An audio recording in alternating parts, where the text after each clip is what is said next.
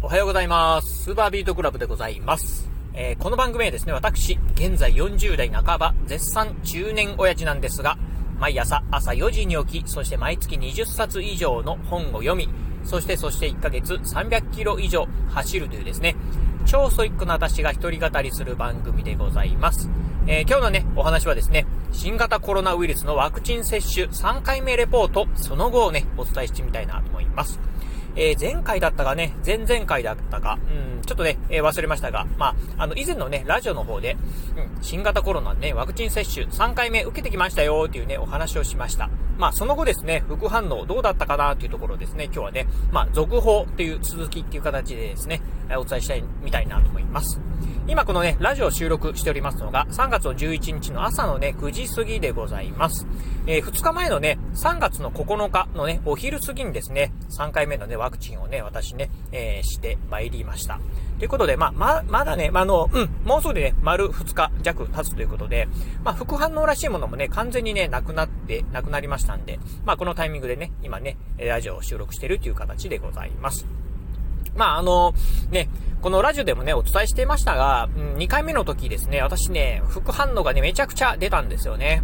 うん、40度を超えるね、熱が出て、まあ、同じようにね、この3回目もね、副反応、それぐらい出たらね、ちょっと困るなっていうところで、まあ、万全の体制をね、喫して、今回ね、3回目のね、ワクチン接種をね、挑んだんですが、えー、まずね、まあ、うん、ワクチン接種来た直後からですね、まあ、家でね、ずっとね、まあ、うんこもっておりました。まあ、テレワークしながらですね、うん、まあ、仕事をしてたんですけど、仕事してるんですけど、うん、えー、まあね、普段ね、えー、パソコン広げてね、まあ仕事をしてる隣にですね、布団を敷いて、辛くなったら速攻ね、まあ布団に入るっていう体制、まあ、えー、そういう体制をとってたんですが、結局ね、まあ使うことはなかったですね。っていうのが、うん、今回ね、副反応、まあ強烈なもの来るかなというふうに思ってたんですが、実はね、えー、熱に関しては37度5分ぐらいがね、まあマックスの、まあ体温だったのかなと。うん。そしてね、まあ、うん、あと体のね、倦怠感、まあ、だるさっていうところもあったんですけど、それ以外はね、ほとんどなかったですね。うん、副反応らしいものは。うん、なので、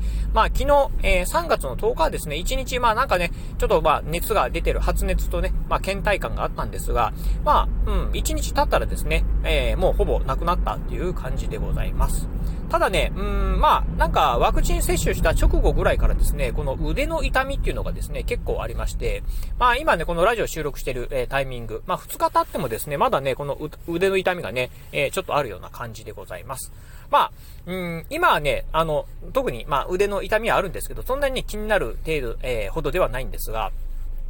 ワクチン接種したね、その日の夜はね、なんかね、結構腕の痛みがあって、特にね、あの、寝てる時に寝返り打つとですね、その痛みでね、目が覚めてしまうっていうところで、うん、なんか、あのー、朝ね、2時ぐらいにね、目が覚めちゃったんですよね。うん、っていうところで、まあ、うーん、なんかね、あの、前回の2回目と比べると、もしかすると、副反応のね、まあ、反応っていうのが、えー、2回目よりもね、ちょっと早かったのかなっていうふうにね、思ってるところでございます。うん。まあ、この辺はね、あの、いろいろネットなんかで見てると、あの、えー、私のようにね、2回目よりもね、3回目の方が副反応、あの、まあ、あんまりね、なかったよっていう方もいらっしゃれば、逆にね、3回目の方がきつかったよっていう方もいらっしゃいますし、うん、腕の痛みがね、あの、まあ、結構3回目痛いねとかっていうね、方もいらっしゃったり、うん、本当ね、あの、個人によってもね、だいぶね、大きくね、この副反応ばらつきがあるなっていうのがね、うん、まあ、なんかネットなんかの情報を見てる限りね、そんな感じでございました。えー、私に関しては、まあね、2回目はね、強烈な副反応だったんだけど、3回目は、まあ、まあ、それほどもなかったな。まあ、ただね、副反応はやっぱりね、発熱っていうところでね、ありましたよっていうところですね。うん、でございました。はい。ということで、まあ、なんとかね、まあ、3回目のね、ワクチン接種終わったところなんですが、えー、今日ね、朝ね、なんか、ヤフーニュースなんかを見てると、もうすでにね、4回目のね、ワクチン接種を今年の夏ぐらいにもね、えー、しようかどうかみたいなね、議論が出てるそうですよね。うん。まあ、なんかね、どうなんでしょう。あの、あ、あのー、やっぱりね、こう2年間ね、こう、非常に悩まされ続けているこのね、新型コロナウイルスなんで、まあ4回目、政府のもうね、あの、先手先手打つべく、まあ4回目のね、ワクチンの調達っていうところをね、今検討してるっていう部分もあるのかもしれませんが、うん、まあなかなか、あのー、これいつまでね、ワクチンずっと、まあもしかして永遠に打たないといけないのかなっていうのもね、ちょっと思うところはある、あるところでございます。またですね、やっぱりね、こう、副反応、うーん、まあ、えー、私もそうなんですけど、やっぱりね、こう、躊躇してしまうのが、やっぱりこの副反応ですよね。うん。なんかね、こう、あのー、これはね、まあ、あの、製薬会社さんの方にね、まあ、ちょ、もうちょっと頑張ってもらいたいなっていうところで、副反応っていうところがね、ね、あんまり出ないような、あのー、まあ、ワクチンなんかをね、開発してもらえればなと思うところですよね。うん。インフルエンザのね、予防接種なんかは、本当ね、あの、ワクチンの副反応なんていうのがほとんどなか、ないんですけどね。うん。まあ、新型コロナウイルスに関しては、こういうね、発熱だったりですね、腕の、えー、痛みであったりとか、まあ、こういった副反応なんかもあったりするんで、うん。まあ、ぜひね、まあ、なかなかこれ個人差もね、あるもんなんでね、難しいのかもしれませんが、ぜひそういったところもね、あの、うん、このワクチンの製薬会社さんの方にはね、頑張ってほしいなっていうふうにね、思うところでございます。ということで、まあ、あの、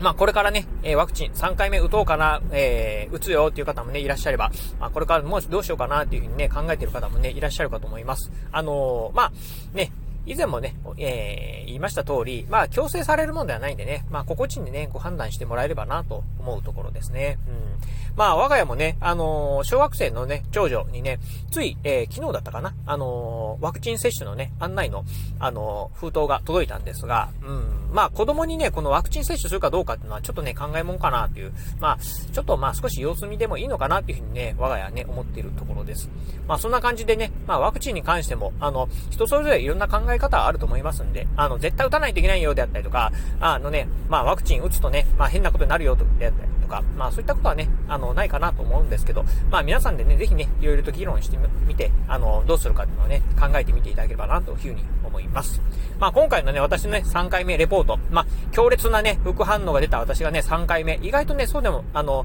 まあ、副反応はあったんですけど、まあ、それほどでもなかったというところ、まあ、一つね、参考にしてみていただければな、というふうに思います。はい、ということで今日はですね、ワクチン、えー、新型コロナウイルスのワクチン接種3回目レポート、その後についてね、お話をさせていただきました。えー、今日のお話、面白かったな、参考になったなと思いましたら、ぜひ、ラジオトークでお聞きの方、あの、ハートマークやニコちゃんマーク、そしてネギマークなんかありますよね。あの辺をポチポチポチと押していただければなというふうに思います。えまたですね、お便りなんかもお待ちしております。まあ、今日のお話面白かったようであったりですね、まあ、参考になったよとかっていうね、一言コメントでも結構です。ぜひお便りいただければなというふうに思います。えー、そして最後、えー、今もね、言いました通り私ね、ツイッターもやっております。ツイッターの方はこのラジオの配信情報以外にも、あとね、YouTube だったりブログなんかも毎日配信更新しております。ラジオに YouTube にブログ、毎日配信更新情報なんかを Twitter の方でツイートしておりますので、ぜひよろしければ私の Twitter アカウントの方もフォローしていただければなというふうに思います。はい。ということで、今日はこの辺でお話を終了いたします。今日もお聴きいただきましてありがとうございました。お疲れ様です。